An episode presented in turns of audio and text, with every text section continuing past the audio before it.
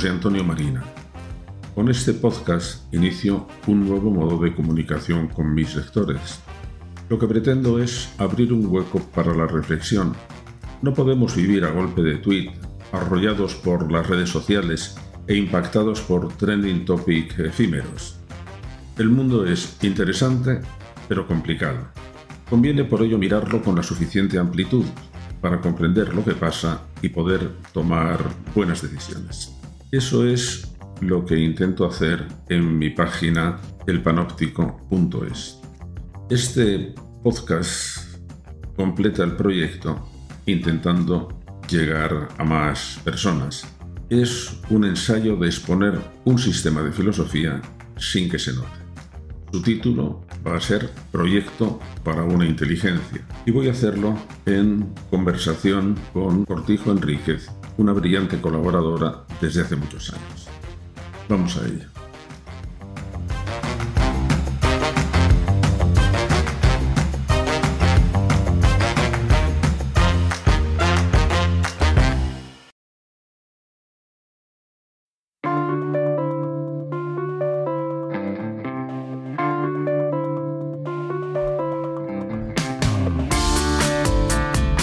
Proyecto para una inteligencia.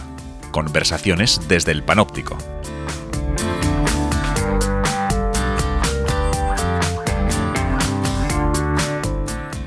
Gracias, José Antonio. Lo primero es que nos aclares un poco el título de este podcast, aunque más o menos ya lo has, lo has dejado caer. Amplíanos un poco.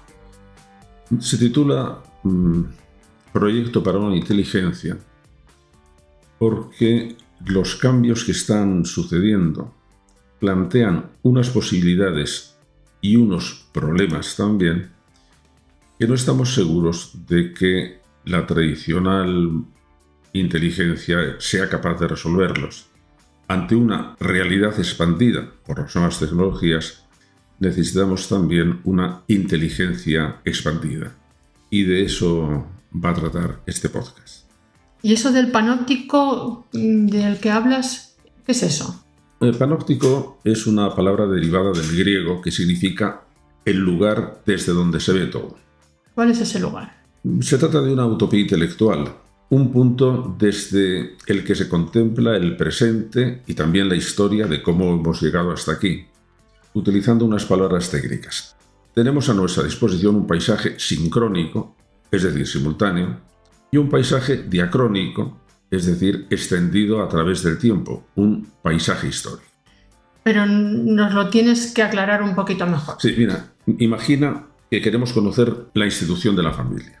Podemos observar cómo están organizadas las familias en las diferentes culturas, comprobar que en una parte del mundo solo está permitido el matrimonio monógamo, pero que en otra parte importante del planeta un hombre puede tener realmente varias mujeres eh, podemos también estudiar cómo son esas relaciones afectivas entre marido y mujer o de las mujeres entre ellas, el modo como refuerzan la jerarquía masculina, los lazos económicos. Bueno, esta sería una visión sincrónica, es lo que está pasando al mismo tiempo. Pero cada una de esas formas culturales son fruto de una larga genealogía, no han aparecido de repente. Acabo de leer un gran libro de Joseph Heinrich, grande por su valía y también por su tamaño, son 700 páginas, se titula Las personas más raras del mundo. Henrich es un antropólogo al que sigo desde hace mucho tiempo. Su tesis es que la psicología que se estudia en las universidades se ocupa solo de lo que llama raros. Hace un juego de palabras con weird, raro en inglés, pero que lo toma como las iniciales de blanco, educado, industrializado, rico y democrático. Un, libro interesante. De lo que hablas es, en resumen, del pensamiento occidental. Sí. Lo interesante es que quiere explicar por qué el modo de pensar los occidentales es diferente al modo de pensar de los orientales. Hay mm, algunos datos llamativos. Ingleses y chinos tratan un mismo problema matemático activando zonas diferentes del cerebro. Eh, ya eh, Lisbeth había investigado sobre el diferente modo que tienen los orientales y los occidentales de pensar. Unos son más holísticos, más totalizantes, y otros, los occidentales, somos más eh, analíticos. Eh, a lo que íbamos. Mm, Henrich cree que uno de los factores que más influyeron en la trayectoria del pensamiento occidental fue la organización de la familia, en especial la monogamia, en la que tuvo una influencia decisiva la Iglesia cristiana. Y esto me ha sorprendido porque no es un enfoque realmente evidente. Desde el panóptico estudias el presente y el pasado. ¿Qué es lo que pretendes conseguir con todo ello? Comprender. Estamos perdiendo la esperanza de comprender lo que sucede. Eh, me recuerda el verso de Eliot, I can connect nothing with nothing. No puedo conectar nada con nada. Comprender es justo lo contrario encontrar las relaciones, construir modelos, mapas, teorías. Comprendemos una frase cuando podemos integrar las palabras en un único significado o cuando integramos los sucesos dentro de un proyecto, de una intención o dentro de un proceso causal. En la actualidad estamos un poco fuera de todo ese... de comprender nada. Sí, y eso es un problema porque además nos hemos resignado ya. Y entonces tomamos eh, decisiones un poco mm, alocadamente. A la ligera. A ver, pero das por supuesto que la historia es coherente, pero es mucho suponer. La historia eh, no es más que el agregado de las acciones humanas, y los seres humanos somos seres divididos, movidos por pulsiones a veces contradictorias, como ya vieron los antiguos griegos. Aner decían, hombres divididos. El uso racional de la inteligencia intenta precisamente establecer coherencia donde en principio no la hay. ¿Eso, ¿Eso tiene que ver con lo que en la psicología se llama disonancia cognitiva? Sí, así es.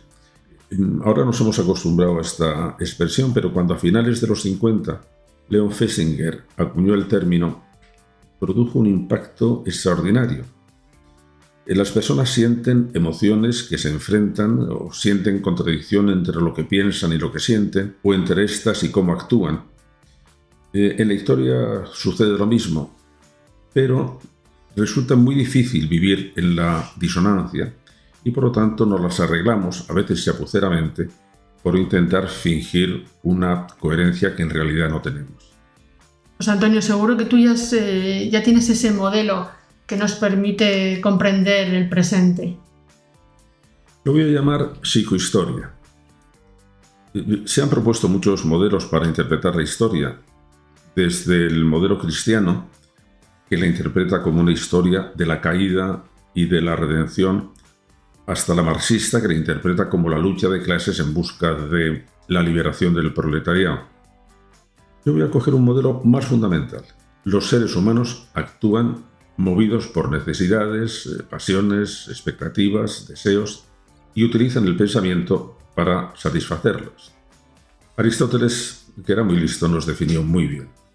Somos inteligencias deseantes o deseos inteligentes. Los deseos, eh, los afectos, son universales, pero en cambio los pensamientos, las creencias son diferentes. De ahí que vivamos en un mundo que en ciertas cosas es homogéneo, pero en muchas otras es verdaderamente muy distinto. Claro, por eso dices, algunas veces parece que no solo habría que aprovechar la psicología, sino también la psiquiatría. Sí, tienes razón. En algunos momentos hay locuras colectivas.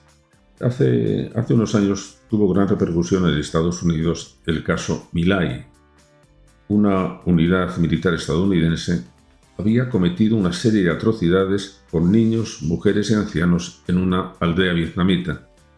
Durante el juicio, los culpables estaban horrorizados de su comportamiento y no sabían explicar por qué se habían comportado mm, así. Eh, bueno, es eh, un tema digno de estudio precisamente porque sucede con muchísima frecuencia. Pues Antonio, ¿qué es eso que veo en tantas entrevistas eh, que hablas que utilizas los rayos gamma? Bueno, se trata de, de una metáfora sacada de la astronomía. Los astrónomos ven el universo con telescopios iluminados con luz natural. Entonces, ven un mundo geométricamente estable, la armonía de las esferas celestes que decían los poetas. Eh, los planetas son redonditos, las órbitas son elípticas, los satélites ordenadamente giran, pero pueden verla también con telescopios de rayos gamma. Y entonces solo ven energías que se expanden, chocan, espectros electromagnéticos. Es, un mundo muy violento. Creo que los historiadores estudian los acontecimientos con luz natural y yo quiero verlos bajo rayos gamma. Este método se puede aplicar a los acontecimientos eh, actuales, por ejemplo, a la polarización de la política, a los movimientos que provocan las leyes sociales, eh, a la dificultad de entendimiento o al hecho de que no se consiga erradicar la violencia machista. ¿Crees que es posible descubrir las claves emocionales para entenderlo? Creo que es posible y sobre todo que es el único método para conseguirlo. Pero, mm, como ocurre con todos los métodos, la única forma de comprobar que funciona es aplicándolo a cosas concretas. Así que mm, me parece bien tu propuesta de mm, estudiar cosas de la actualidad, problemas de la actualidad, conflictos que están todavía vivos, para ver si el método funciona. Pues uno de los conflictos más vivos es la guerra de Ucrania. Sí, pues muy bien. Pues el próximo podcast se titulará La guerra de Ucrania vista con rayos gamma. Pues gracias, José Antonio. Hasta la próxima.